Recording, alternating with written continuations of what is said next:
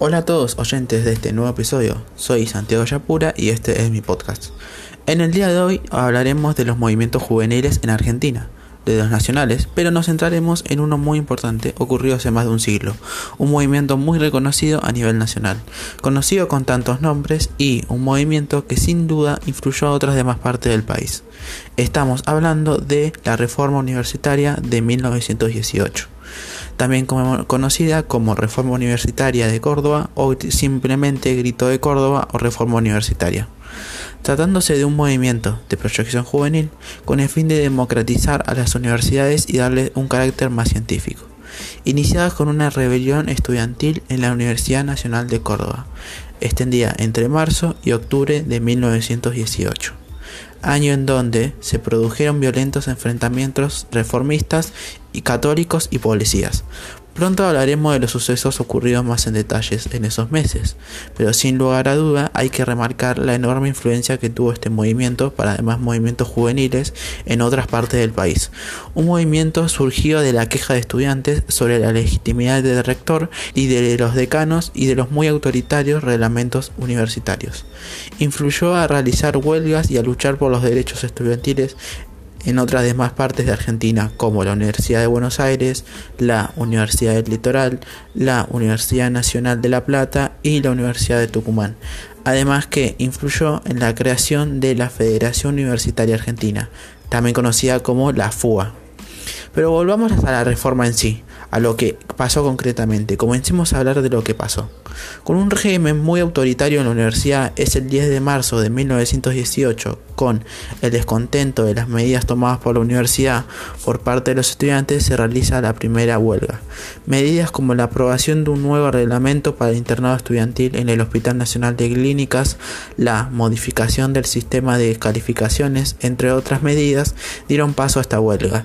Esta gran acumulación de quejas dieron paso a una marcha que partió en la antigua Plaza General Paz, en donde los estudiantes pedían cosas como la denuncia de los decanos. Es así que dicha marcha dio lugar a la creación del Comité Pro Reforma, el cual tenía el propósito de reclamar modificaciones menores en la estructura y el funcionamiento de la Universidad Cordobesa. Pero, a pesar de todo lo hecho, el Consejo Superior el 20 de marzo rechaza el reclamo estudiantil.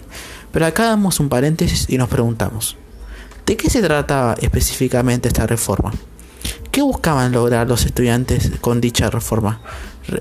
dicha reforma, vale, vale mencionar y vale la redundancia, planteaba ciertos puntos, como la lucha colectiva de los estudiantes, de, perdón, de los pueblos latinoamericanos en el reclamo por autonomía universitaria, entiéndase a este como la independencia política y administrativa de una universidad pública, un cogobierno, la defensa de la gratitud de la enseñanza y la extensión de la, la extensión cultural puertas afuera de las instituciones, pero principalmente planteaban un giro enorme en el esquema de la educación superior del país.